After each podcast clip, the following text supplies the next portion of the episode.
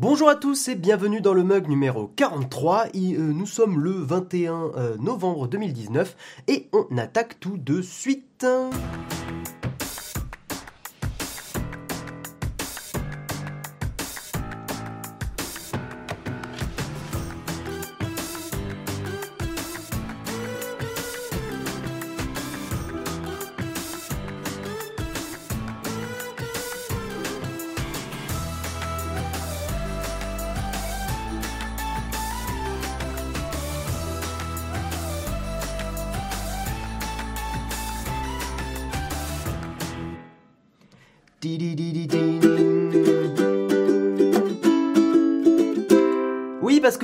Pas jouer en même temps que le générique, je suis frustré.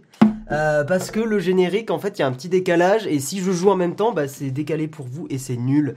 Et euh, comme en ce moment, bah, vous savez, j'ai repris le boulot, euh, un boulot classique, dirons-nous, je peux pas ramener le ukulélé au boulot, donc ça me manque. Donc voilà, j'avais envie de vous jouer quatre accords. et si vous êtes sage, en fait, pas si vous êtes sage, de toute façon, vous allez vous prendre du ukulélé à un moment dans la face, c'est sûr. Euh, non, ce qui va se passer, c'est que là, j'ai préparé une tartine euh, sur un article que je trouve assez intéressant, euh, sur un débat intéressant, donc on, vous le verrez à la fin de l'émission. Et euh, mais la semaine prochaine, je vous ferai une tartine sur le ukulélé parce que euh, et vous donner un peu des tips de comment apprendre, comment voilà, comment, comment jouer, euh, qu'est-ce que j'ai euh, fait comme parcours pour jouer un petit peu. Alors, je suis pas du tout excellent ukulélé, loin de là, mais, euh, mais je me débrouille et je trouve que ramener, ramener cet instrument en soirée, ramener cet instrument en voyage ou je sais pas, bah, c'est très cool de, de pouvoir jouer quatre accords comme ça. Pas de ukulélé au boulot, go manifester. Non, mais peut-être un jour. Mais, euh, mais c'est peut-être un peu tôt. Euh, je, pense qu'il y a des gens qui vont. Déjà que je suis un peu, euh, un peu foufou au taf, euh, je pense qu'il y a des gens qui vont vraiment me regarder de travers avec le, avec le ukulélé. Donc, donc c'est pour ça. Donc, hmm. on y va mollo. Je les laisse s'habituer à moi et, c'est déjà pas mal. Et, et puis voilà. Alors mini changement avant de démarrer sur le kawa je me suis mis assis et pas debout. Euh, je teste un petit peu euh, parce que bon bah une heure euh, en général vous avez peut-être pas remarqué en fait, mais je faisais les lives debout. Euh, mais je dois avouer que bon à la fin de, l'heure j'ai un peu mal aux pieds, c'était un peu chiant. Euh, moi je préfère toujours être debout parce que je trouve qu'on est plus dynamique forcément. Ça, ça engendre des choses. Hein, quand vous par exemple si vous faites du théâtre, vous êtes debout, rarement assis parce que cage thoracique etc. Mais bon voilà c'est le matin, il est un peu tôt. Oh, j'avais envie de tester un peu assis. Donc, euh, donc euh, vous me direz si ça change quoi que ce soit. Et euh, je vous propose que après cette introduction beaucoup trop longue pour ce jeudi matin, nous attaquions sur le kawa.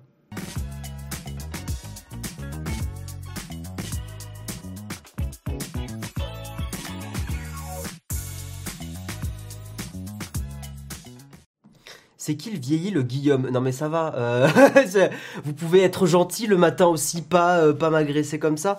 Non ça va. J'ai euh, j'ai euh, j'ai encore j'ai un peu la chance de faire plus jeune que mon âge. Alors bon, souvent ça m'est arrivé, ça m'arrive moins maintenant, mais il y a quelques années de, me faire recaler dans des bars ou machin. Euh, montre-moi ta pièce d'identité. Ça m'arrive moins maintenant, mais mais oui je vieillis, mais ça va. Je, je fais un peu jeune donc donc je pense que que ça va, je, hein, prout, voilà, euh, soyez gentil s'il vous plaît. Bref, Attaquons sur le kawa, un kawa euh, normal, équilibré aujourd'hui, avec pas mal de petites news, et on va parler de Google Stadia. Alors, je sais qu'on en a beaucoup parlé, euh, surtout Jérôme hier, on a ou avant-hier, je sais plus. Non, avant-hier, je crois que c'était Marion hier. Jérôme en a fait une, une, tartine déjà de Stadia, donc moi je vous mets une deuxième couche de confiture. Mais c'est pas une tartine, on est bien d'accord, on est au début de l'émission. Non, je voulais vous parlez justement de cette news du Monde euh, qui euh, titre euh, Google Stadia une stratégie de lancement incompréhensible parce que je trouve que cet article est très dur, peut-être trop dur avec Stadia et pourtant c'est du Google. Hein. Vous savez que Google, moi en général, je voilà, je, je fais un peu, je fais un peu caca dessus, mais surtout au niveau vie privée, vous le savez, pas les produits. Mais mais je trouve que cet article est très dur, injustement dur et je voulais je voulais en parler très rapidement. Donc, euh, Le Monde a fait une sorte de, revue de presse. Donc, on est dans une revue de presse d'une revue de presse. C'est assez beau. Euh, Stadia n'y est pas encore pour Kotaku. Juste une bêta, une version d'essai encore inachevée pour The Verge. Un désastre technique et conceptuel selon Forbes. Champion de la latence, le décalage entre une action sur la manette et son affichage à l'écran relève jeuxvideo.com. Un goût d'inachevé, juge, juge le Figaro. Vitrine technologique à l'intérêt limité pour l'instant. Écrivons-nous. Voilà, donc il y a quand même un choix de prendre uniquement euh, les points ultra violents et d'en faire un petit récap. Hein, il y a marqué analyse, mais bon, c'est un peu violent. Non, euh, voilà, je voulais, je voulais vous parler de ça parce que euh, l'article du Monde, comment dire, fait le focus sur trois défauts on va en parler donc juste après. Tout d'abord, Google n'a pas communiqué sur les chiffres du lancement de Stadia, mais apparemment le, rendez-vous, enfin il n'y a pas, il a pas beaucoup de monde au rendez-vous. Voilà, euh, il y a tout un petit paragraphe sur un troisième lancement, euh, lancement raté pour Phil Harrison, qui est donc euh, le, le, directeur de la division Stadia de Google, qui t'a fait chez, chez Sony aussi avant et qui a fait le lancement de la PlayStation 3, qui était un lancement un peu chaotique et un autre lancement aussi bah, de la Xbox One. Bon, voilà. Et donc il n'a pas forcément eu de chance parce qu'il a, il a sorti ces deux produits. La, la PS3 était à 600 euros, je sais pas si vous vous rappelez, à sa sortie. Et la Xbox One était à 500 balles euh, et, la communication n'était pas terrible. Bref, donc euh, Phil Harrison a, peut-être pas forcément beaucoup de chance parce qu'il lance des produits qui sont qui sont pas forcément évidents. Euh, voilà, donc ce que dit l'article du Monde, c'est euh, l'offre de streaming de Google paye, euh, paye surtout un positionnement douteux, à l'inverse de l'offre familiale du français Black Note que j'avais rencontré chez, chez OVH d'ailleurs, des gens très sympas. Il ne faisait aucun doute dès le départ que Stadia s'adresse en premier lieu à un public de passionnés de blockbusters, Assassin's Creed, Doom Eternal, Doom Eternal, pardon, Destiny 2, Mortal Kombat, blablabla. Bla bla bla les jeux mis en avant sur Stadia sont ceux, qui sont ceux que plébiscitent les gros consommateurs de consoles et d'ordinateurs Et ils disent. Ce choix s'est avéré triplement problématique. C'est là où je suis pas trop d'accord avec eux. D'abord parce que Google convoquait comme premier juge de sa nouvelle offre de jeux vidéo une cible extrêmement renseignée et exigeante susceptible de relever le moindre défaut eh bien, je trouve que moi, c'est pas du tout un problème. Ça, c'est un, c'est un gros point positif. C'est d'ailleurs exactement la stratégie qu'a fait, qu'ont fait Shadow.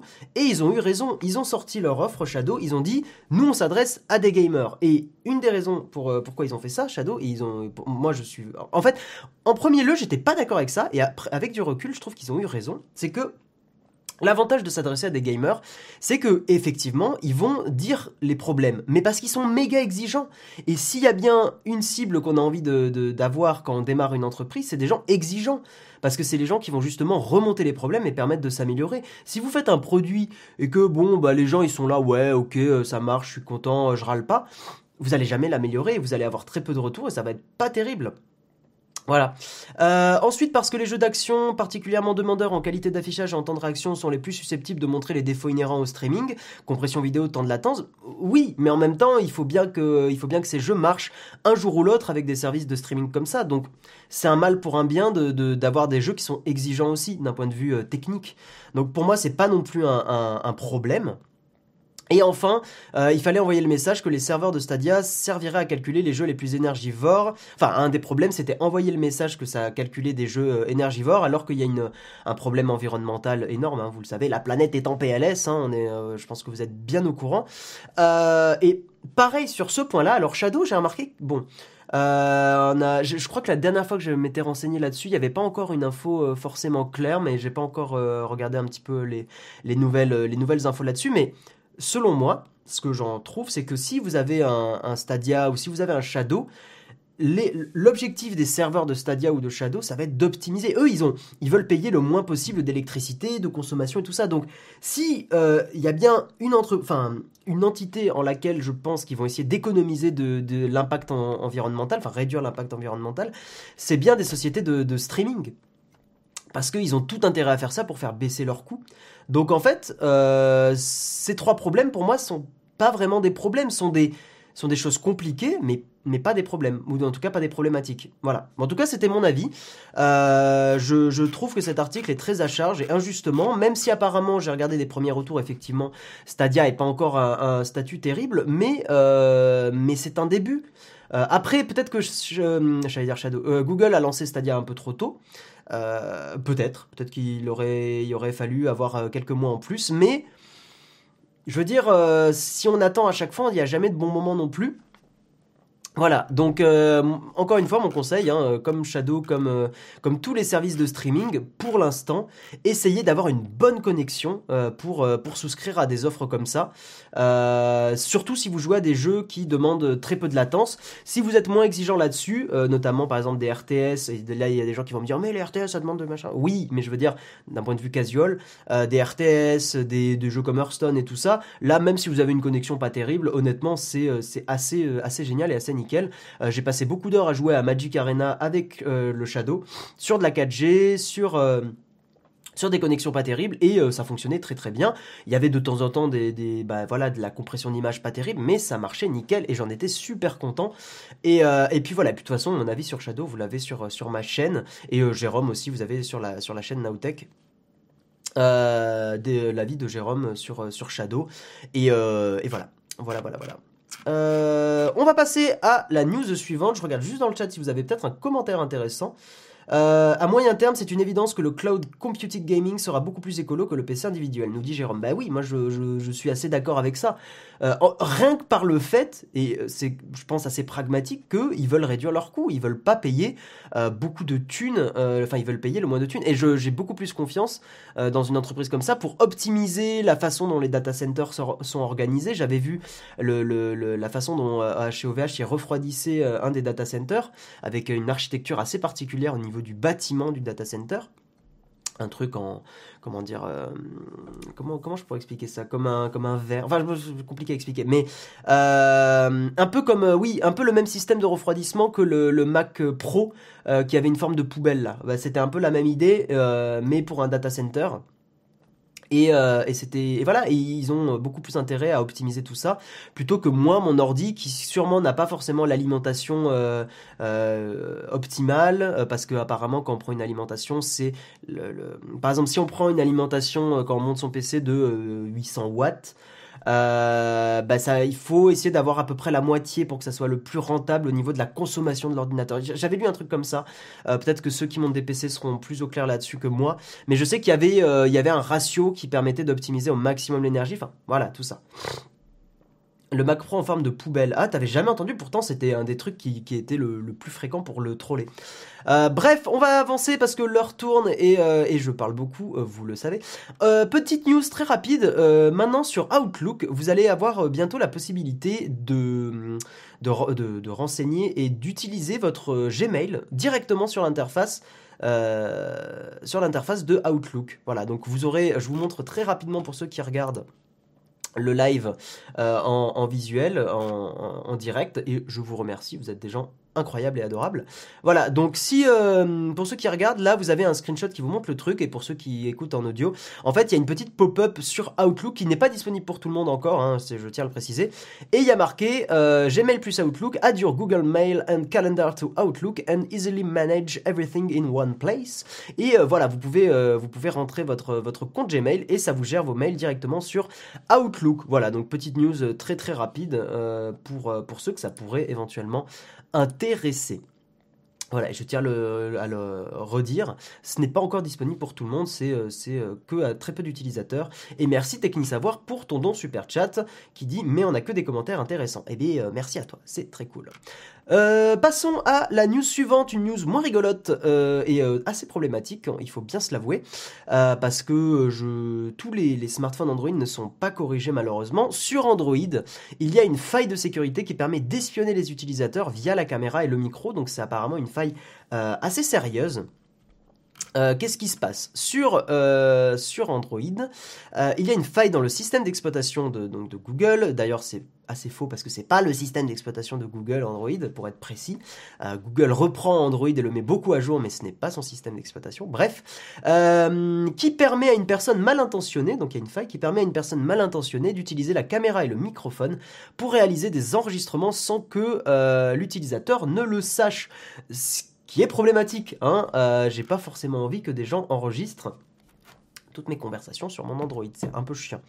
Euh, en gros, comment fonctionne cette faille euh, Mais fonctionne pas pour que vous puissiez l'utiliser, mais juste l'explication de, de vaguement euh, dans quel cas elle peut se, un truc peut essayer de le faire, une application. Plutôt que de demander la permission d'accéder à la caméra ou au microphone, ce bug et donc cette faille va vous demander l'accès au stockage de l'appareil. Donc souvent c'est une demande qui est souvent faite pour beaucoup d'applications. Et en fait, ça va autoriser tout et donc même d'accéder à la caméra et microphone. Voilà.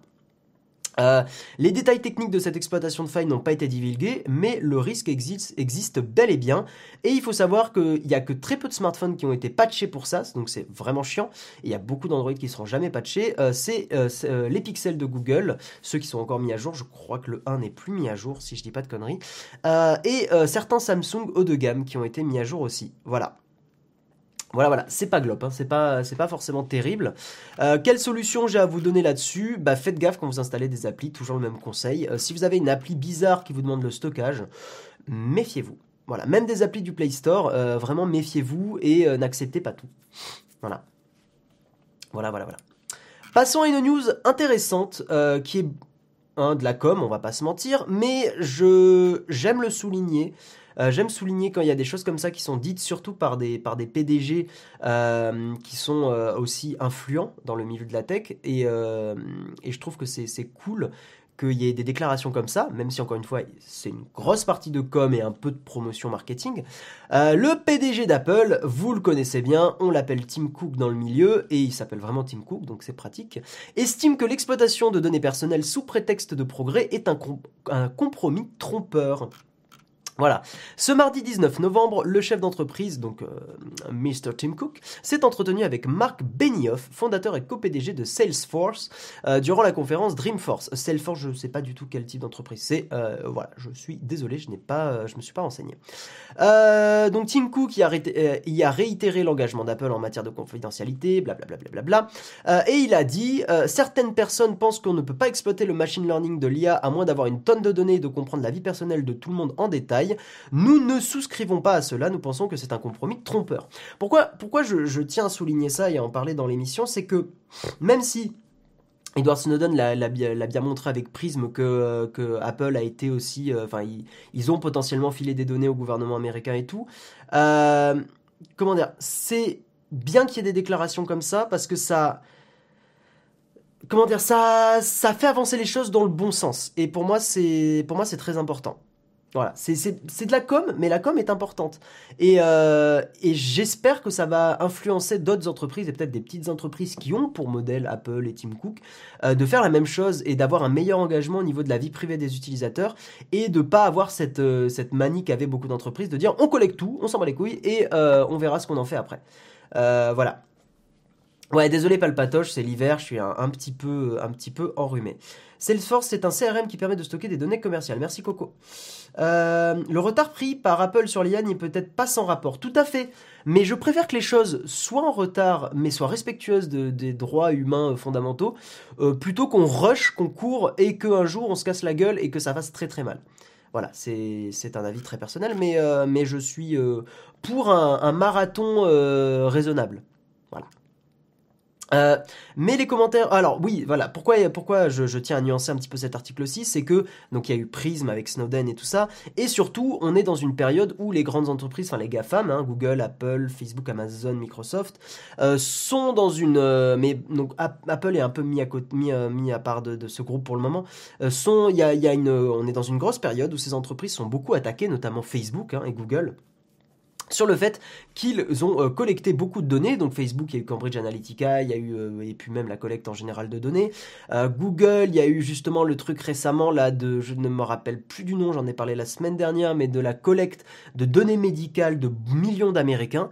ça s'appelait comment? Je l'ai plus. Si dans le chat vous l'avez, n'hésitez pas à le dire.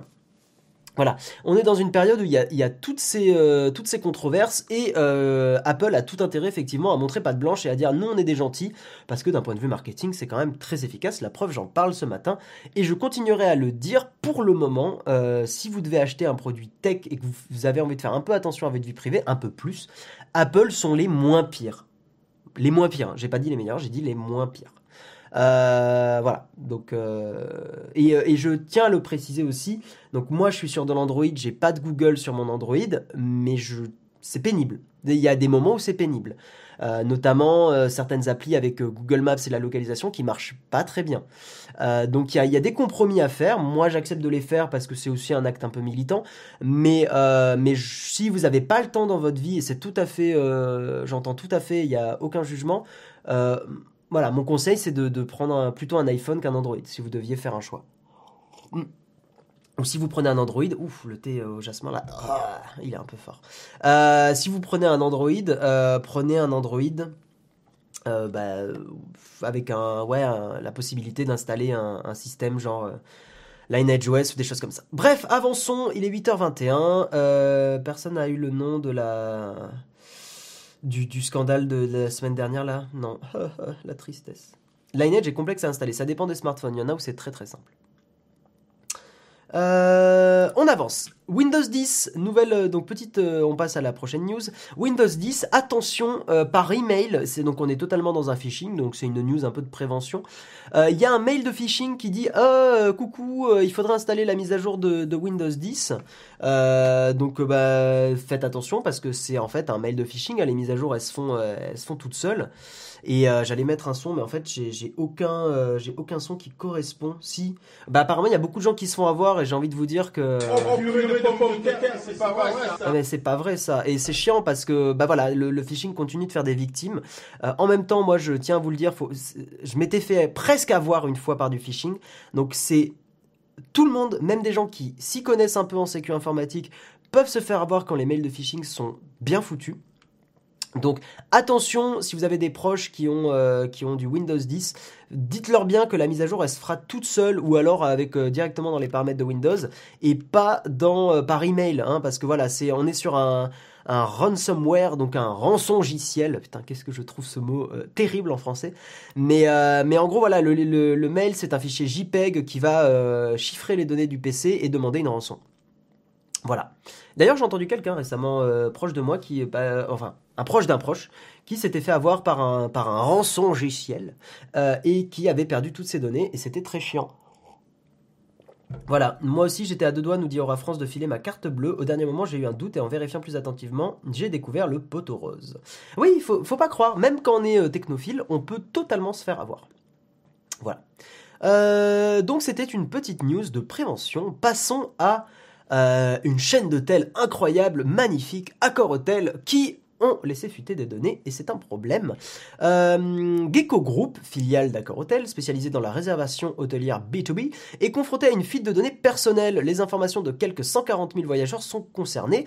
Euh, en vertu du RGPD, donc, alors ça c'est pourri, mais par contre, en vertu du RGPD, la CNIL a été prévenue, donc l'entreprise a fait les choses pas trop mal disons qu'ils ont dit bon on a on a merdé mais au moins on a prévenu la CNIL, donc euh, merci Gecko Group vous avez pas fait n'importe quoi euh, et, euh, et je trouve que ça c'est plutôt cool mais pour vous donner un peu donc par rapport à cette faille un petit peu des infos donc 140 000 voyageurs sont concernés apparemment il n'y aurait eu aucune utilisation frauduleuse de ces données apparemment hein. la faille serait liée à une erreur de paramétrage donc sûrement un truc dans le serveur un, un Linux mal configuré euh, ou pas mis à jour euh, et, donc avec plein de failles. Et en fait, quand on maîtrise un peu de sécu informatique, c'est pas si compliqué que ça de rentrer dans certains serveurs s'ils sont pas mis à jour. Il y a en général, il y a beaucoup de hackers qui lancent des scripts qui vont juste checker la version du serveur et si la version n'est pas up to date, ils font ah tiens c'est pas la dernière version, tac on teste plein de trucs et, euh, et souvent ça peut passer. Donc c'est pour ça si vous êtes sysadmin ou, euh, ou vous gérez des serveurs, faites bien les mises à jour. Mais je pense que vous le savez déjà. Hein, je vais pas vais pas vous apprendre votre métier, vous le connaissez sûrement beaucoup mieux que moi. Euh, le problème c'est qu'en fait donc la, directrice dit que ne gloire les données c'est pas des trucs craignos, c'est juste nom prénom email. Apparemment ça serait plus compliqué que ça et aurait pu fuir des informations sur des réservations d'hôtels, transports, euh, carte de crédit, informations d'identification de connexion, adresse postale et email. Et euh, il y a beaucoup de pays d'Europe qui sont concernés. Donc c'est pas terrible. Et mon conseil, vous le savez, c'est que moins, moins vous mettez d'infos personnelles sur Internet, ben mieux c'est. Euh, voilà, donc si vous pouvez minimiser votre, euh, votre adresse postale, par exemple, au lieu de mettre votre adresse postale sur certains sites, gardez-la par exemple sur PayPal pour payer avec PayPal. Euh, notamment, ben, il y a un, site de musique que j'aime bien qui s'appelle Thomann.de, c'est allemand, et ben, Thomann, vous êtes, je crois, pas obligé de mettre l'adresse dans Thomann, vous pouvez payer avec PayPal et ça prend l'adresse de PayPal. Euh, voilà, il, peut y avoir des solutions pour pas mettre d'adresse ou alors vous mettez des points relais. Euh, mais voilà, tout ce que vous mettez en ligne peut, même si c'est chiffré ou quoi, peut être retrouvé un jour. Bon, sauf exception, par exemple un gestionnaire de mots de passe, globalement leur taf c'est de chiffrer comme des oufs. Donc, euh, donc bon, je veux dire s'il y a des failles de sécurité. Mais là, par exemple, le problème dans cette faille, c'est que normalement, les trucs devraient pas être en clair. Ça, c'est un problème. Normalement, ces informations-là devraient être chiffrées. C'est pas normal qu'il y ait ces infos en clair normalement, un, quelqu'un qui gère bien son service, quand des hackers chopent les données, ils devraient choper des données chiffrées. Et c'est à eux de les décrypter. Alors, il y a des, fois, il y a des possibilités de décrypter les données, mais c'est a priori, ça doit ne pas être évident. Voilà. Payer avec des cartes bleues révolutes qui s'autodétruisent. C'est une bonne solution, par exemple, Guillaume FR, tout à fait. Euh, voilà, voilà, voilà, voilà.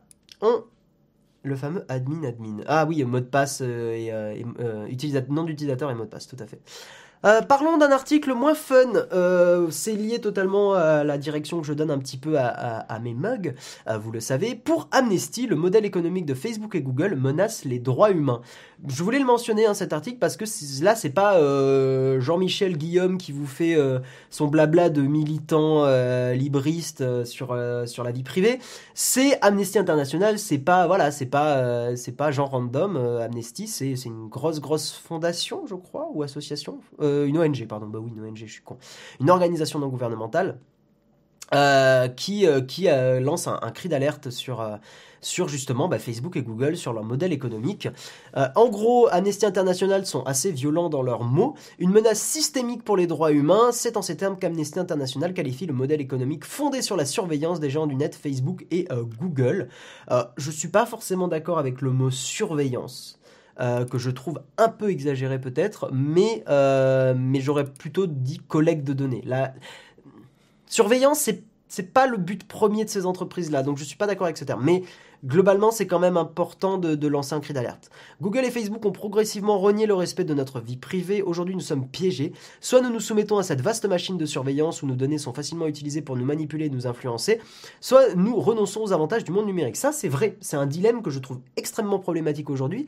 Euh, les, êtres humains sont des animaux sociaux, et se couper de Facebook et Messenger, je vous dirais, d'autant plus si on est jeune, euh, c'est se couper d'une bonne partie de ses connaissances.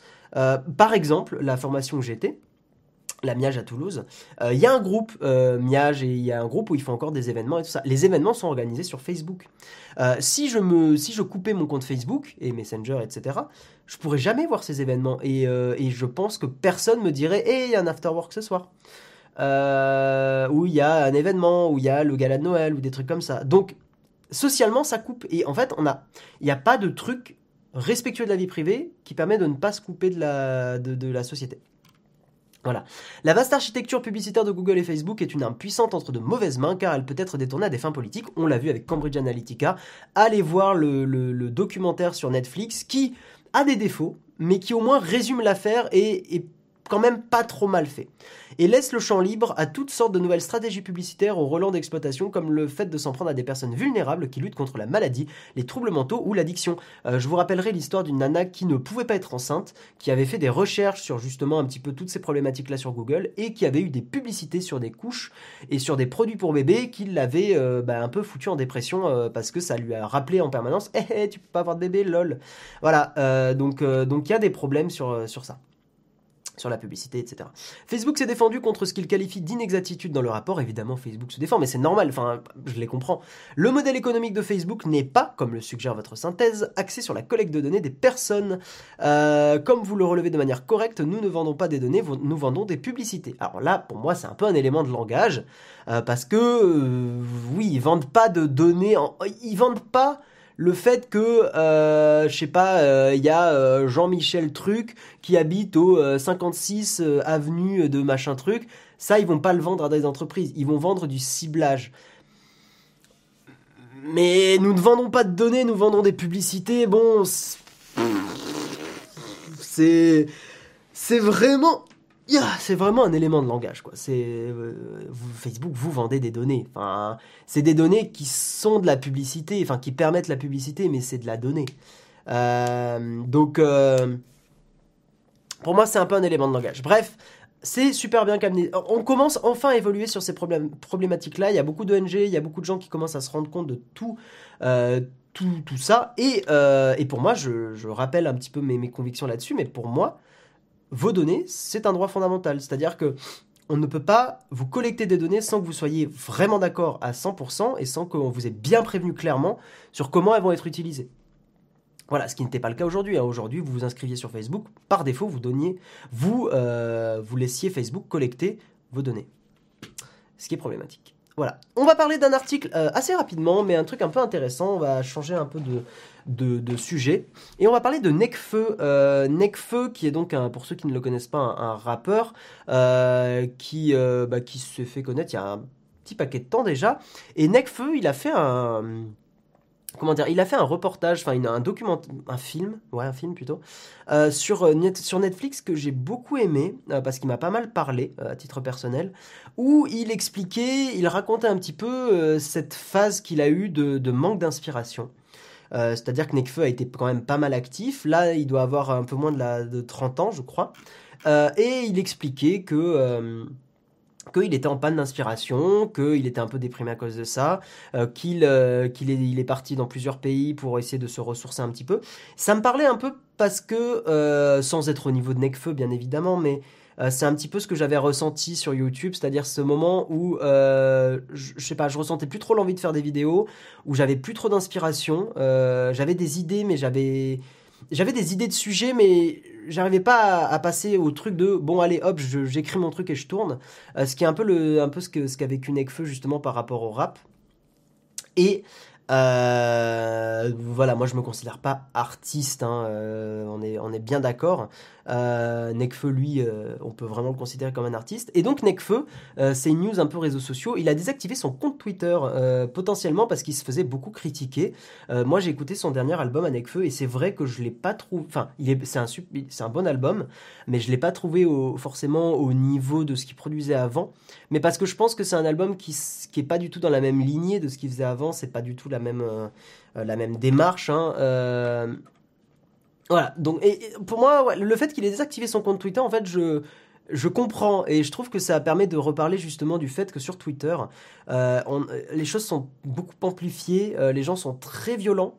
le, simple fait de dire à un artiste, ce que je viens de dire par exemple, de dire j'ai moins aimé le dernier album, alors que bon, bah, c'est pas forcément méchant, mais c'est très dur à entendre. C'est très très dur à entendre pour un artiste, surtout un artiste qui se remet beaucoup en question. Euh, donc je comprends, je comprends qu'il ait coupé son compte Twitter et je trouve que c'est plutôt sain et je suis un peu de l'avis, euh, surtout pour des artistes qui créent donc vraiment des choses très artistiques, très personnelles, euh, donc beaucoup de musique et de choses comme ça, de pas être sur Twitter et de pas être sur, sur certains réseaux sociaux. Pour moi, Twitter et Instagram à la limite, mais je, trouve que on, vit plus sainement sans Twitter quand on a une communauté, une grosse communauté. Euh, parce que euh, pour 80% de gens sympas, il va y avoir 20% de connards et les 20% de connards vous détruisent le moral. Euh, c'est un truc que j'ai ressenti aussi. Hein, voilà. Il y, a, beaucoup, apparemment, beaucoup d'artistes. Hein, J'avais vaguement vu une autre news aussi. Beaucoup d'artistes qui coupent leur compte Instagram, des choses comme ça. Parce que, à titre personnel, je pense que le cerveau humain n'est pas fait pour gérer autant d'agressivité. De, euh, et de façon aussi euh, répétée. Alors pareil, moi j'étais pas au niveau de Necfeu, mais lui Necfeu, je pense que s'il lit ses, notifications Twitter, c'est l'enfer parce qu'il doit y avoir plein de gens qui, qui qui sont qui disent des trucs géniaux et sympas et euh, il doit y avoir aussi une partie de gens un peu hystériques qui lui envoient que des messages en mode on t'aime trop machin et tout ce qui doit être un peu pénible au bout d'un moment au bout d'un moment et aussi des gens qui sont très violents et je pense que c'est pas c'est pas facile Roméo Elvis avait coupé son Twitter. Ça m'étonne pas. Je, pense qu'on on a été dans la phase où on a embrassé les réseaux sociaux et on est dans la phase où on se rend compte des limites des réseaux sociaux et les gens commencent à, rejeter. J'avais discuté avec un gars d'Orange euh, quand j'avais fait une, soirée à, Orange à Toulouse. Et il me disait que eux, ce qu'ils analysaient, c'est qu'il y aurait d'ici quelques années, euh, d'ici 15-20 ans, donc pas tout de suite, mais un rejet d'Internet et des réseaux sociaux Et c'est ce qu'ils anticipaient de leurs analyses un petit peu dans, dans, la boîte, hein, dans l'entreprise. ils anticipaient le, un rejet d'Internet et un rejet des nouvelles technologies. Et je pense qu'on commence à entrer un petit peu dans cette phase-là. Comme euh, comme il y a des gens qui rejettent totalement le, qui ont rejeté pendant une période et qui rejettent encore le téléphone, qui ont des zones sans réseau, des choses comme ça, et qui s'isolent euh, dans la montagne, tout ça. Euh, je pense que l'être humain a besoin de ces moments justement où où il s'isole où il est coupé de ça. Euh, et notamment quand on est un artiste. Euh, Romeo Elvis aussi récemment, il a, il a dit là en, interview, j'ai vu passer ça sur YouTube, euh, qu'il allait se retirer pendant un moment euh, pour retrouver l'inspiration. Donc il est un peu dans cette même période que Nekfeu. C'est un peu cette même période qu'ont vécu beaucoup de youtubeurs, je pense, genre Antoine Daniel. Cette période où tu n'as plus trop d'inspiration, tu n'es plus trop motivé et tu sais pas quoi faire. Et c'est psychologiquement très dur à vivre. Voilà. Et pour l'avoir un peu vécu, je vous garantis que c'est pas évident. Euh, et les gens ont beau dire oui, mais euh, youtubeur, c'est un métier facile. Non, vraiment. Pour moi, c'est un des métiers psychologiquement les plus durs. Euh, et, et, voilà. Et bonjour à tous ceux qui arrivent maintenant. David Lafarge, ouais, David Lafarge est un, David Lafarge, pardon, est un bon exemple de youtubeur qui, qui, qui a très très mal. pour l'avoir connu un peu plus personnellement, c'est pas un mauvais gars du tout, c'est même un gars plutôt sympa. Mais je pense que c'est quelqu'un qui a été connu un peu trop tôt et qui a pas eu le temps de se construire euh, et de se blinder assez pour, euh, pour se détacher. Et toute sa vie s'est basée sur, euh, sur, les, sur les réseaux sociaux, sur YouTube et tout. Et au moment où ça a dégringolé, c'est très dur. C'est très très dur. Voilà. En fait, c'est là où je remercie ma maman parce que elle m'a botté le cul pour terminer mes études d'informatique. Et en fait, ça, m'a, ça a été ma, bouée de sauvetage. Ça a été ma, bouée de sauvetage en mode si YouTube ça marche pas ou si YouTube pour une raison X ou Y je ne peux plus continuer, j'ai ça. Et c'est ce qui m'a permis de retrouver du taf assez rapidement, surtout en développeur et tout. Donc euh, voilà, euh, maman, je pense que t'écoutes pas l'émission, mais si tu m'écoutes, merci parce que tu m'as botté le cul au moment où il fallait, parce que sinon je pense j'aurais lâché. Euh, et, tu as bien fait. Voilà, et, je pense que c'est un peu le problème aussi de certains rappeurs qui ont commencé très tôt, c'est qu'ils ont que ça. Moi, je, suis convaincu que Big Flo et par exemple, ça va être très compliqué. Si à un moment, vraiment, ils sont en perte d'inspiration, ce qu'on ressentait un peu déjà dans le dernier album, je trouve, à titre personnel, ou si ça marche plus ou machin, ça va être très compliqué, très très dur. Voilà. Il n'est pas en surendetté David Lafarge maintenant. Ouais, parce qu'il a fait des mauvais choix, etc. Bon, on va, avancer. C'est un truc, ça pourrait en faire une tartine. Euh, je veux pas passer trop de temps non plus. Hein. Le, but du Kawa, c'est quand même euh, d'avoir une brève et tout. Mais je trouve que c'est des sujets méga intéressants parce qu'on est encore dans une phase de de flottement un peu. Euh, Jérôme, tu as dit, disons que les personnes qui se plaignent sont beaucoup plus vocaux que ceux qui ne se plaignent pas. Tout à fait. Toute proportion gardée, c'est parfois pas facile de faire une émission quand les coms sont tu bouges trop, tu fais trop de E, tu as mauvaise mine, etc. Ouais. Et notamment, t'en parlais, je crois, Jérôme, là, il y a deux jours, euh, ou hier, je sais plus. Euh, notamment quand on est une femme parce qu'on se prend beaucoup plus, bon, j'en suis pas une, vous aurez compris, euh, vous l'aurez remarqué je pense, mais euh, notamment euh, quand on est une femme, on se prend beaucoup plus de, remarques. Là j'ai vu, je regarde beaucoup l'émission de, de, de, Domingo Popcorn, que j'aime beaucoup écouter, notamment même quand je tape, des fois je l'écoute un peu en fond et je trouve ça cool. et... Et il y avait une nana récemment qui était dans son émission, qui effectivement bah, est plutôt une nana très jolie, mais tous les commentaires étaient en mode « elle est trop belle, ouais, machin », étaient là. En fait, je pense que les gens se rendent pas compte que prendre des compliments comme ça tout le temps, c'est chiant parce que la nana, elle a pas envie d'être connue ou, euh, d'avoir cette renommée parce qu'elle est belle. Elle, elle était vraiment juste intéressante, c'est tout. Elle était vraiment intéressante et intelligente. Et le fait de dire oh, t'es belle ou machin. En fait, les remarques qui sont pas forcément en lien avec le travail qu'on produit, c'est chiant. Euh, c'est pénible. Voilà, même si effectivement un, commentaire sur le physique et tout, de temps en temps, ça fait plaisir. Mais, euh, mais c'est d'ailleurs un, conseil que, que j'avais lu, je sais plus où. Euh, en gros, bon, c'est les conseils euh, vraiment un peu à la noix, mais, mais je trouvais que c'était assez intelligent, c'est-à-dire dans une situation de, de drague ou de choses comme ça, il vaut mieux commenter le, la façon dont une personne s'est habillée plutôt que son physique, parce que la façon dont une personne s'est habillée, elle il ou elle l'a choisi. Le physique, on l'a pas choisi. Euh, et, c'est beaucoup plus valorisant de dire bah tiens là euh, je, te, je, te, trouve jolie parce que là enfin je trouve que ce que tu portes c'est joli parce que ça se marie bien parce que les couleurs sont jolies etc parce que c'est vraiment quelque chose que la personne a choisi et a pris du temps euh, pour réfléchir ça peut être avec plein de choses voilà plutôt que dire oh t'es jolie ce qui, peut faire plaisir aussi mais voilà, bon, on va avancer parce que je, je pars dans les graviers totalement. Je suis en train de faire une Jérôme. Voilà. Hein, bref. Très rapidement, on va passer sur, la, euh, sur un test qui a été fait par euh, CNET sur la Microsoft Surface Pro X. On en avait parlé, hein, j'avais fait un débrief des annonces de Microsoft assez récentes. Et je vais récapituler ce test par juste, on va, on va le faire, on va passer très rapidement dessus. On va récapituler ce test par un truc qui résume la chose. juste en préambule, la Surface Pro X, elle a un processeur ARM. Elle n'est pas avec du processeur genre des Intel ou du AMD. Et en gros, euh, si vous essayez d'installer Photoshop CC et, euh, sur, euh, sur la Surface Pro X, vous obtiendrez le message suivant le système 32 bits de votre ordinateur ne peut pas exécuter la dernière version de Photoshop qui nécessite un ordinateur 64 bits, etc. etc. Pourquoi ils disent ça? En fait, c'est pas que l'ordi est en 32 ou 64, c'est juste que c'est un processeur ARM et que c'est pas compatible. Donc, en fait, les logiciels courants pour les puces x86 ne fonctionneront pas sur les machines ARM et c'est problématique. Alors, ce qui m'étonne, c'est que je croyais qu'il y avait une sorte d'émulation. Euh, j'ai l'impression que c'est pas le cas parce que pour 1500 euros, ce qu'en dit CNET, c'est que, ou euh, c'est que bah, la Surface Pro X, vous pouvez pas lancer des logiciels classiques Windows, ce qui est chiant. Voilà. Donc si à un moment il y a une évolution là-dessus, je vous en reparlerai dans, l'émission, mais pour l'instant, euh, voilà, c'est pas terrible. Avançons euh, dans une news, on en a reparlé plusieurs fois de ça. La presse française, euh, vous savez, il y a un gros conflit entre Google et la presse française parce que euh, Google News, en gros, prend des articles de la presse française et permettait de les lire. La presse française a dit lol, non, c'est pourri. Il y a le gouvernement qui a légiféré là-dessus, je crois, et Google qui a dit bon bah ok, je prends juste juste le début des articles. Enfin, il y, y, a un truc comme ça. Et donc là, la presse française porte plainte contre Google auprès de l'autorité de la concurrence. Voilà. Euh, donc petit rappel du droit voisin, c'est un droit similaire au droit d'auteur, donc c'est le, le sujet du débat. Euh, c'est un droit qui, qui a été créé au bénéfice des éditeurs de presse et agences de presse. Voilà, c'était une directive européenne, c'était pas le gouvernement français, c'était une directive européenne qui avait légiféré sur ça. Il doit permettre aux éditeurs de journaux et aux agences de presse de négocier avec les géants du numérique, qui captent l'essentiel des recettes publicitaires en ligne, une rémunération pour la réutilisation de leur contenu sur la toile. Parce que Google en fait réutilisait ces contenus-là et avait des publicités. Alors même si apparemment sur Google News, il n'y avait pas de publicité. Donc c'était vraiment juste un hub. Mais ça faisait quand même du trafic vers Google. Donc je, moi, je peux comprendre en tant qu'éditeur de presse que ça soit chiant. La France a été le premier membre à l'appliquer de ça. Google, qui détient quasi-monopole sur la recherche en ligne, a refusé toute négociation euh, et ils ont imposé euh, des règles qui sont que les sites d'infos doivent accepter que le moteur de recherche utilise gratuitement des extraits de leurs articles dans ses résultats, sans quoi leurs informations sont bien moins visibles dans le moteur de recherche, un simple titre et un lien, avec pour conséquence quasi inévitable de voir le trafic vers ces sites chuter. Un choix mortifère entre la peste et le choléra, selon les termes de Jean-Michel Bailey, patron de la Dépêche du Midi, etc. etc. Voilà.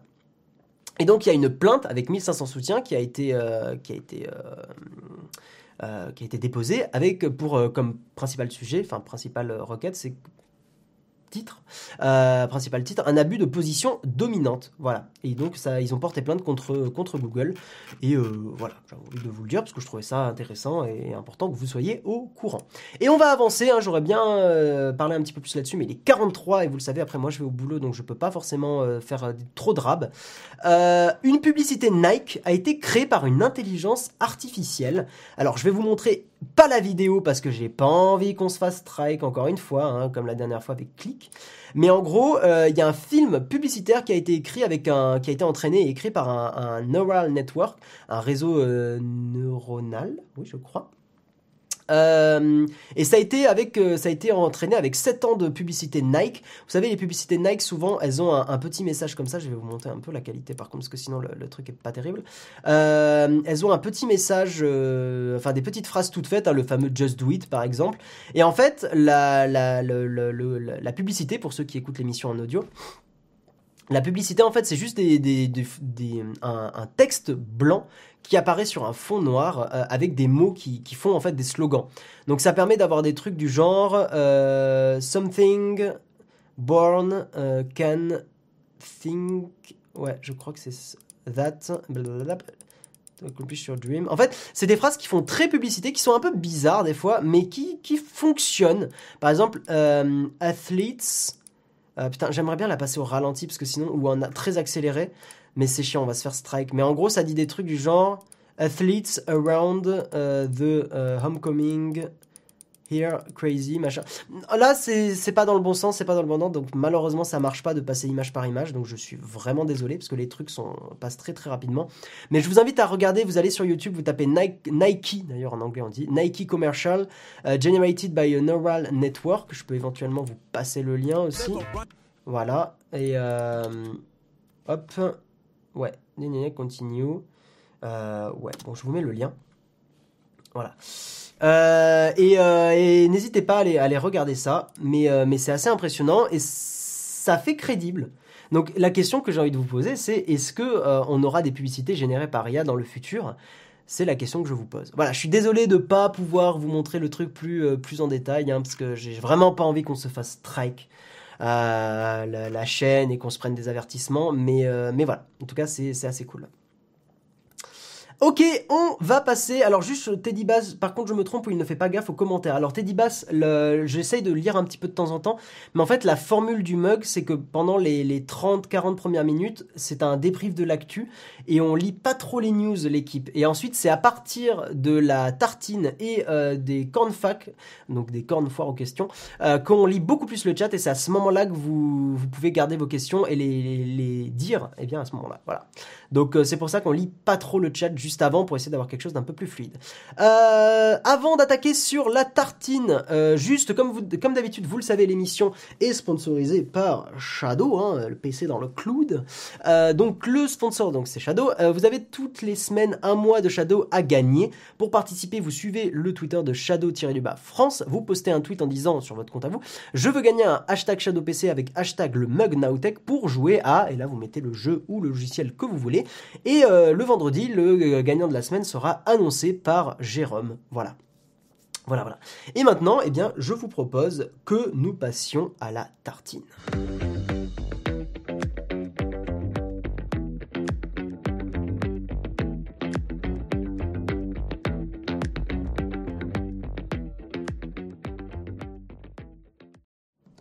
Voilà, ah, Jérôme, tu m'as dit normalement les pubs on risque rien et on peut la diffuser. Bon, bah, tant pis. Je, écoute, je, voilà, c'est le défaut d'être sur YouTube, c'est que on, moi j'ai pas envie de prendre ce risque parce que bah, c'est pénible, parce que ça te fait perdre du temps, parce que voilà.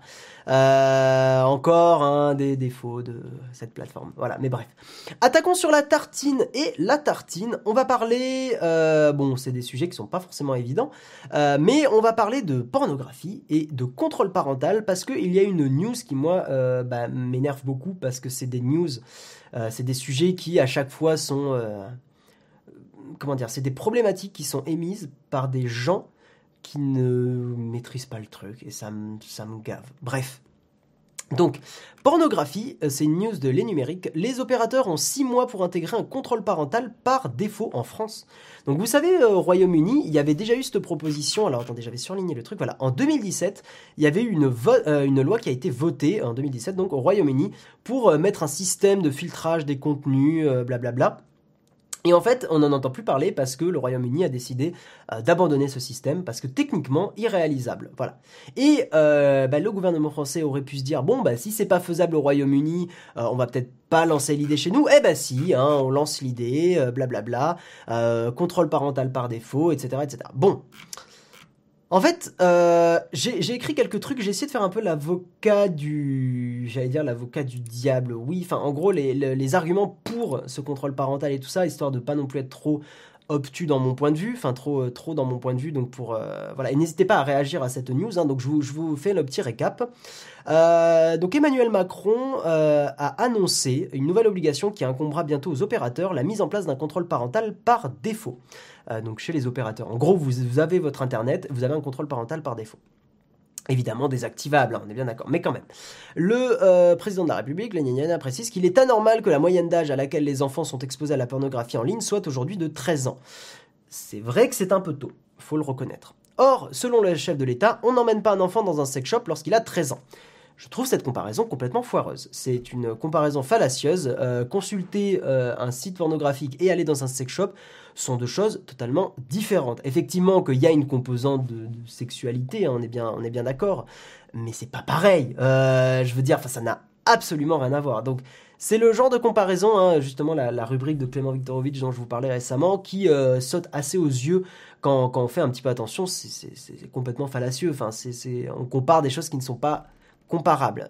on a l'impression que c'est comparable, mais ça ne l'est pas.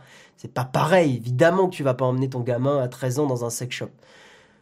Bref, euh, donc il continue en disant euh, il faut permettre aux parents de reprendre davantage la main avec un contrôle parental par défaut pour garantir son application, alors qu'aujourd'hui c'est une démarche volontaire. Voilà. Euh, et Emmanuel Macron souhaite aussi que se généralise des systèmes permettant de vérifier réellement l'âge des visiteurs. Donc, je vais vous donner un petit peu mes arguments pour ce qu'il dit, hein, des arguments en faveur de tout ça.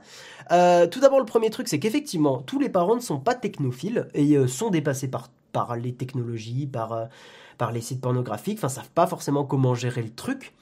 Euh, donc ça peut être effectivement intéressant d'avoir un contrôle parental par défaut pour que euh, un enfant ne tombe pas dessus malencontreusement. Donc c'est un argument que je peux entendre et que je peux comprendre. un enfant peut être traumatisé aussi par certains films. Hein. Faut quand même pas se mentir, il y a des films qui sont un peu crado. Et, et, on peut très bien imaginer un gamin de 9-10 ans être traumatisé par des images qu'il aurait pas dû voir.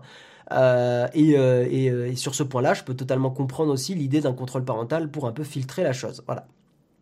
Et également, un des problèmes qui est souvent relevé dans les films pornographiques, et effectivement, bah, il faut bien que je le relève aussi, hein, on est bien d'accord là-dessus, je pense, l'image de la femme est pas terrible dans les, dans les films X. Hein, on a quand même très souvent bah, une femme objectifiée. Euh, euh, et, pas forcément respectées. Alors je, peux, je respecte totalement certaines pratiques euh, quand elles sont faites de façon consentie dans un couple. Hein. là, je, peux totalement entendre que voilà, il y, a des, fantasmes particuliers qui sont pas forcément faciles à accepter par tout le monde. Donc ça, je, je comprends totalement. Mais c'est vrai que par défaut, en général, dans la pornographie, il y a une image de la femme qui est pas terrible. Hein, euh, il y a quand même un, gros focus sur euh, nous les messieurs. Euh, et je suis assez convaincu que ça véhicule pas une super image de, la sexualité et que c'est assez trompeur sur ce qu'est la vraie sexualité, on va dire respectueuse avec quelqu'un qu'on aime, ce qui est quand même quelque chose de totalement différent. Et quelque chose qui ne devrait pas être tabou du tout. Voilà, on est, bien d'accord là-dessus. Euh, voilà, donc je vais lire un petit peu vos avis hein, euh, de, ce que vous en pensez un petit peu de tout ça. Donc là, j'ai donné des arguments en faveur de ce contrôle parental. Mais évidemment, euh, voilà, moi, je, sais très bien qu'en fait, techniquement, c'est pas possible, qu'un ado qui va regarder regardera, etc. etc. Mais j'avais envie un petit peu de, lire vos commentaires pour réagir avec vous. Frédéric, tu nous dis, pardon, Friedrich, comment vérifier l'âge d'un visiteur sur un site Lui demander à chaque fois d'uploader une pièce d'identité confirmée par webcam? Donc c'est un premier point. Effectivement, je trouve que techniquement, c'est méga relou et euh, ça fiche un peu les gens et c'est compliqué. Certains sites vérifient l'âge en demandant une carte bleue. Ok, bah je j'avais jamais vu ça, mais ok. Euh, salut French Hardware, bienvenue à toi. Euh, ça me paraît illusoire, ta technique est très bien de chercher les arguments qui ne vont pas dans ton sens. C'est le principe de l'esprit critique. Merci. Mais c'est pas évident, mais je trouve que c'est important parce que en fait, c'est des arguments qui effectivement sont en fait, ont de la valeur. Hein. C'est des arguments qui sont, qui sont vrais. Le seul truc, c'est que c'est toujours la même chose, c'est que techniquement, c'est compliqué et je pense surtout qu'on prend le problème à l'envers. Le problème, c'est l'éducation, encore une fois. En fait, au lieu de faire... Moi, c'est ce que j'ai écrit après. En gros, euh, on fait du répressif, donc de bloquer les sites par défaut et tout, au lieu de faire des campagnes publicitaires comme on en fait sur la bouffe, la mal... enfin, comme on en fait contre la malbouffe, comme on en fait avec la cigarette et tout au lieu de faire des campagnes comme ça qui, pourraient aider les parents ou leur expliquer comment gérer leurs ados et, leur sexualité, euh, on fait du répressif. Et je pense qu'on prend le problème à l'envers. Et un ado au collège qui a ses potes qui disent hey, regarde j'ai une vidéo de cul ou un truc comme ça voilà c'est arrivé à tout le monde euh, au collège d'avoir un, gars qui ramène des trucs comme ça euh, sur son smartphone et et voilà, et quand t'es au collège, bah t'es un peu concon et euh, tu regardes, bon, euh, tu rigoles, tu fais euh, machin, et, et, voilà. Donc, donc en fait, un, gamin qui, qui, un ado qui veut regarder du porno, il regardera du porno. pour le mieux, le porn est très sale aujourd'hui, je suis pour protéger les enfants. Peut-être des devices pour mineurs paramétrés pour éviter l'accès à ces contenus plutôt qu'une répression par défaut. Ok. Euh, après, encore une fois, le problème, c'est que les enfants sont très inventifs. Je fais le parallèle un peu euh, quand euh, mon père me cachait la Game Boy parce que je jouais un peu trop. étonnamment, on déploie une intelligence particulièrement exceptionnelle quand on veut obtenir un truc qu'on n'a pas. Et, qu'est-ce que j'ai passé des heures à fouiller pendant que mon père faisait la sieste pour essayer de trouver où il cachait la Game Boy, et une fois sur deux, je le trouvais. La sexualité semble être un sujet tabou dans les familles, alors que c'est méga important, euh, surtout, euh, bah, surtout parce qu'on n'a pas forcément envie que son gosse est un enfant très tôt. Euh, ce qui, je pense, et ou une MST, hein, euh, ou une IST, pardon, maintenant on dit IST, je crois. Euh, c'est super important. Je comprends pas que ça puisse être tabou, quoi. C'est terrible de dire à son, enfin, de, de pas parler à son gosse, de dire, bah, tu vas peut-être rencontrer une fille ou un gars, euh, bah, vous allez vous faire du bien tous les deux et c'est cool. Qu'est-ce qu'il y a de mal à ça? Je ne comprends pas. Euh, franchement, pas possible. Il suffit juste d'utiliser un VPN pour contourner toutes les mesures des opérateurs. On est bien d'accord. Le problème, c'est qu'aujourd'hui, c'est qu'ils ont accès dès le primaire avec l'accès au smartphone et le manque de blocage des parents. En fait, pour moi, un gamin, encore une fois, un gamin qui veut regarder du porn, il y arrivera. Pour moi, c'est vraiment aux parents de leur dire, euh, voilà, tu risques de tomber sur des images comme ça. Sache, mon fils ou ma fille, que ce n'est, ce ne sont, ce n'est pas la réalité et que ce que tu vois, c'est en grosse partie pas forcément respectueux. Euh, et que, euh, ben, que voilà, que c'est pas forcément terrible. Euh, je vais pas pousser le truc à l'extrême en mode le, le, parent qui va donner des films respectueux à son gosse, parce que là c'est peut-être un peu bizarre et un peu limite. Mais, euh, mais voilà. Voilà, la pub anti-tabac est un échec parce qu'elle s'apparente plus à une déclaration politique. D'ailleurs, leur succès n'est jamais mesuré, donc pitié, pas de pub. C'est faux, il y a de moins en moins de fumeurs. Donc c'est potentiellement que la pub fonctionne. Euh, le prix et la publicité euh, des, cigarettes fonctionnent et il y a de moins en moins de fumeurs et c'est bien. Euh, oui, je suis d'accord, c'est l'éducation des parents qui n'est pas faite qui est pas faite de nos jours ou très peu. Pour moi, c'est le plus important. Encore une fois, quelqu'un qui, je l'ai répété quatre fois déjà, mais quelqu'un qui veut, quelqu'un, j'inclus enfant et ado, qui veut tomber sur un contenu comme ça, il tombera sur un contenu comme ça. Donc c'est en amont avec l'éducation, et j'espère que si j'ai des gosses un jour, j'arriverai à faire ça, euh, qu'il faut voilà, dire, bah, est-ce que tu, vas tomber sur des trucs comme ça, essaye de... Enfin, sache que ce n'est pas comme ça qu'est la sexualité. Voilà. Euh, il est euh, effectivement, quelqu'un m'a dit qu'il était euh, 57, euh, même 58 presque bientôt. Donc on va passer au cornfax histoire que j'ai 5 minutes avec vous pour poser des questions et on peut aussi continuer de réagir là-dessus. Je suis désolé, j'ai passé beaucoup de temps sur les news et notamment sur la news de Necfeu. Donc on va on va attaquer sur les cornfax et mais on peut continuer de parler un petit peu de ça si vous le voulez.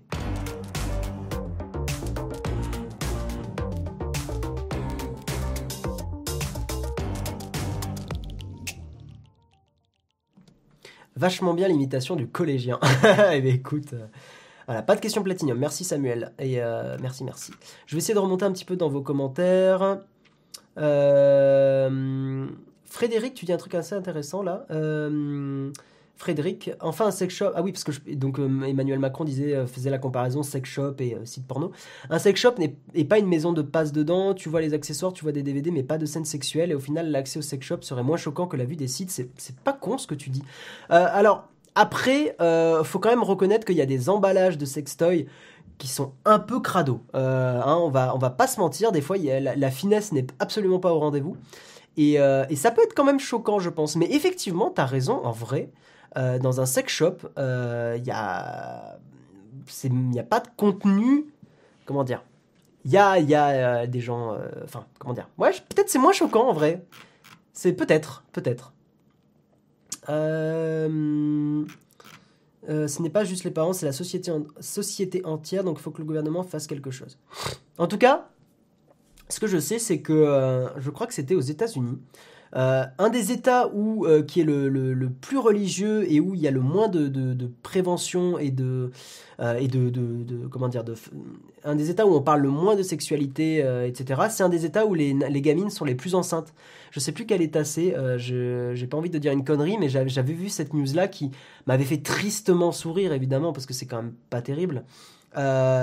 Mais c'est- sourire de, de, comment dire de d'ironie, euh, c'est que euh, c'est euh, on, dit beaucoup voilà l'abstinence machin et tout avant le mariage etc. En fait, on est un animal et on est un animal et en fait il y a des, envies qui sont là et bah, quoi qu'on fasse, même si un gamin ou une gamine, un ado, tu, tu as beau lui dire bah, fais pas l'amour avant ton mariage, pour peu qu'il soit une soirée, pour peu qu'il ait bu, pour peu que, pour peu qu'il ait euh, trouvé un, une, enfin un mec ou une nana euh, qui se plaise bien et tout, ils auront envie.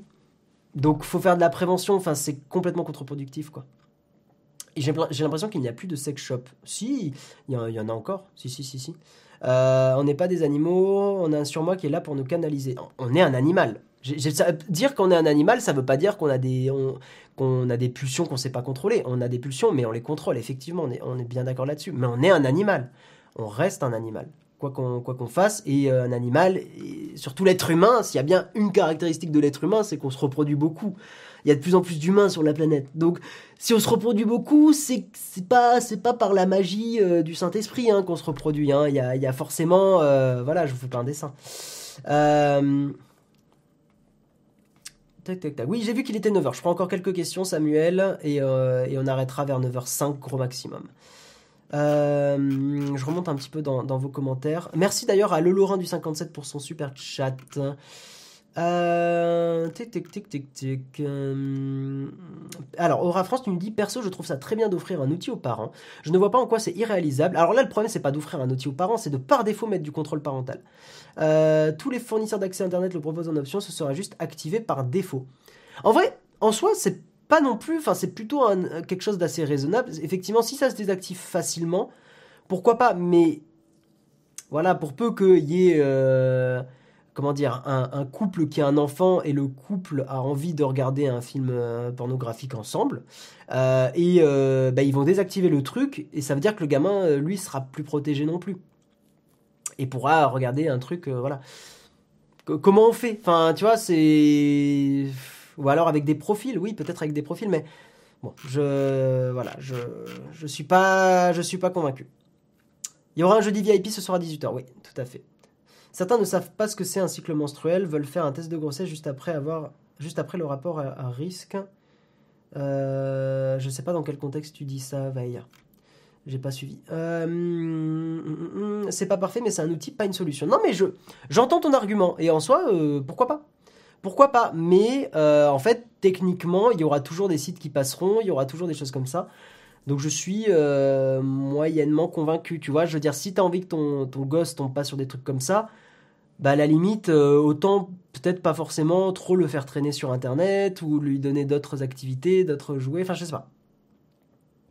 C'était à la suite de mon premier commentaire sur les jeunes qui n'y connaissent rien à la sexualité et leur corps quand je vois des questions qu'on me pose à la pharmacie. Non mais c'est terrible, hein c'est terrible. Euh, rien, que, rien que le clitoris, il y a, plein de, y a plein de gens qui ne savent pas euh, qu'il y en a un déjà et qui ne savent pas où il est sur l'anatomie d'une femme et c'est terrible. Parce que bah, c'est euh, the place to be, enfin, entre guillemets, voilà, on, on, peut se parler entre nous. Mais, mais je veux dire, c'est ouf. Et le fait que c'était pas dans les manuels aussi de scolaires, c'est complètement dingue. Bref, voilà. le fait le fait que la réussite d'une campagne pub ne soit jamais mesurée en fonction de... Attends, le fait que la réussite... Euh, mesurer le nombre de fumeurs après une, augmentation de prix, ça... j'ai pas suivi ce que vous avez dit tous les deux. Euh, de toute façon, on va pas tarder à arrêter. Mais, mais, mais, mais, mais j'aimerais bien retrouver... Ah, c'est nul. Bon, je l'ai pas, tant pis. Euh,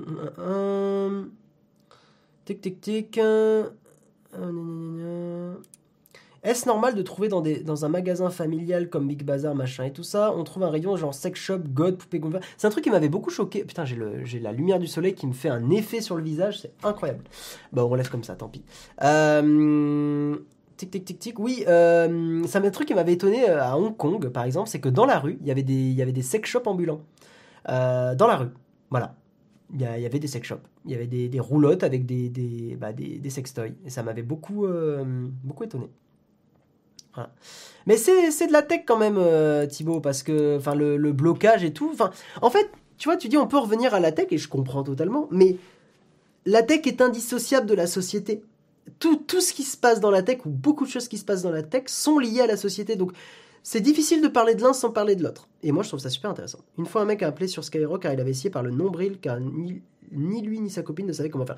Alors, faut se méfier quand même de, des émissions de radio comme ça, parce qu'il y a souvent des acteurs qui sont appelés pour, euh, pour avoir des sujets intéressants pour dynamiser l'émission aussi. Donc faut faire attention.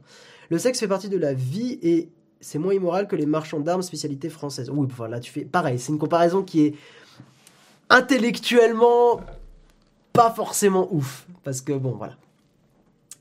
Euh, ok, pas de souci Thibaut. Euh, voilà. Bon, écoutez, on va terminer là-dessus. En tout cas, c'est très intéressant de discuter de tous ces sujets avec vous. On va terminer sur euh, le magnifique rayon de soleil qui m'illumine totalement et qui m'éblouisse à 100%. Mais tant pis, c'est pas grave. Donc, écoutez, je vous fais un gros bisou. Merci d'avoir été présent pour cette émission. On finit un petit peu plus tard que prévu, mais c'était très cool. et puis, donc, prochaine tartine, ça sera sur le ukulélé. Voilà, donc je vous en parlerai un petit peu. Euh, j'essaierai de peut-être vous jouer deux trois trucs et tout ça, mais ça pourrait être un peu fun parce que quand je fais une tartine un peu sérieuse, j'aime bien aussi euh, faire des tartines moins sérieuses derrière. Je trouve ça assez cool. Voilà, donc bah, écoutez, je vous fais des bisous et puis bah, moi je vais filer au boulot euh, très rapidement parce que bah, voilà, il faut que je file. Donc des bisous et on se retrouve la semaine prochaine. Ciao